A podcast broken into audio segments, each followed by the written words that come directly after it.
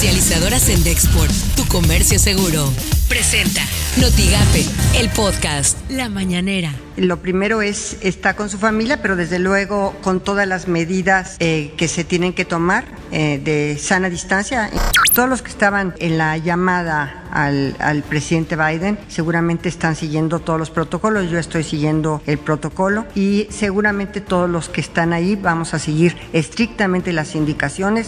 Llamamos Grupo Interinstitucional en contra de las violencias de género y tiene toda esta transversalidad de todas las instituciones del Estado mexicano a los tres niveles de gobierno.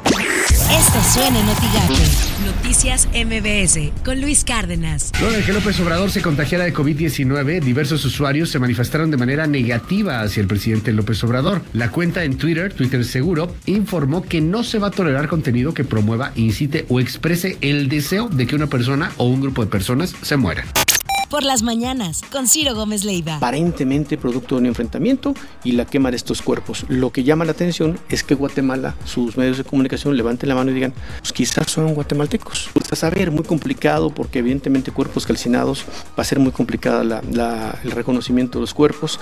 Ya tomó nota, por supuesto, la autoridad de Tamaulipas, ya se le pidió coadyuvancia a la, a la Fiscalía de la Procuraduría de Nuevo León aparece también muy maltrecha, pero en uno de los vehículos, una placa de Nuevo León. Así las cosas en W Radio. El día de ayer el presidente de la República, el presidente López Obrador, dio a conocer a través de sus propias redes sociales que dio positivo por COVID-19 y que bueno, que tiene algunos síntomas, que eh, va a estar obviamente resguardado y atendido. Se había dicho que hoy eh, iba a tener o tendría o tendrá una llamada telefónica con el presidente ruso, con Vladimir Putin. Así que bueno, pues él eh, va a mantener estas actividades que evidentemente pues, se, se hacen a distancia. Imagen informativa con Pascal Beltrán del Río. Mientras en Estados Unidos las nuevas variantes de coronavirus amenazan con recrudecer una pandemia que ya tiene ese país contra la pared, mientras se endurecen las medidas de contención. Es urgente asumir que la variante británica puede causar más daño, incluida la muerte, alertó el líder del equipo de atención al COVID-19 en Estados Unidos, el doctor Anthony Fauci, en línea.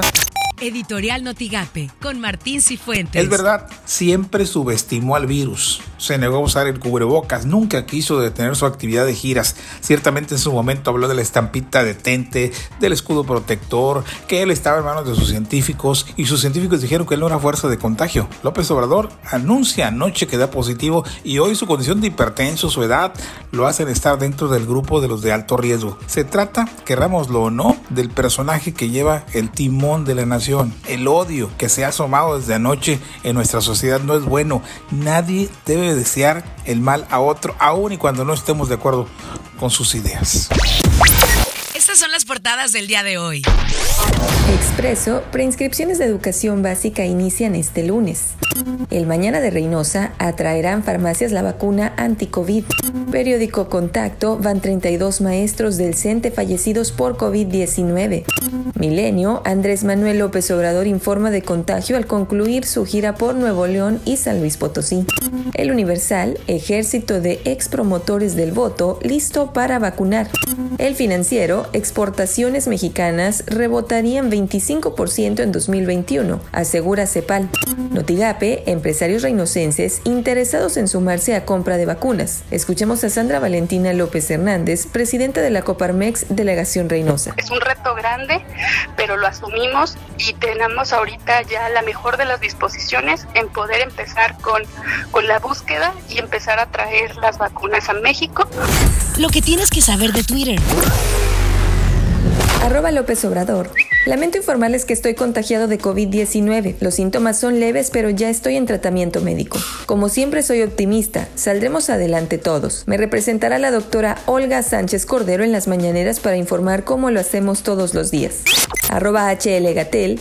Al 24 de enero de 2021 hay 1.763.219 casos confirmados de COVID-19. Se han registrado 149.614 defunciones confirmadas.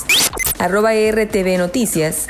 En el mapa mundial del coronavirus hay 98.8 millones de casos y más de 2.1 millones de muertos en todo el mundo. Arroba Infobae México. México busca 8.000 voluntarios para iniciar fase 3 de estudio de la vacuna CureVac contra COVID-19. Arroba M-Ebrar.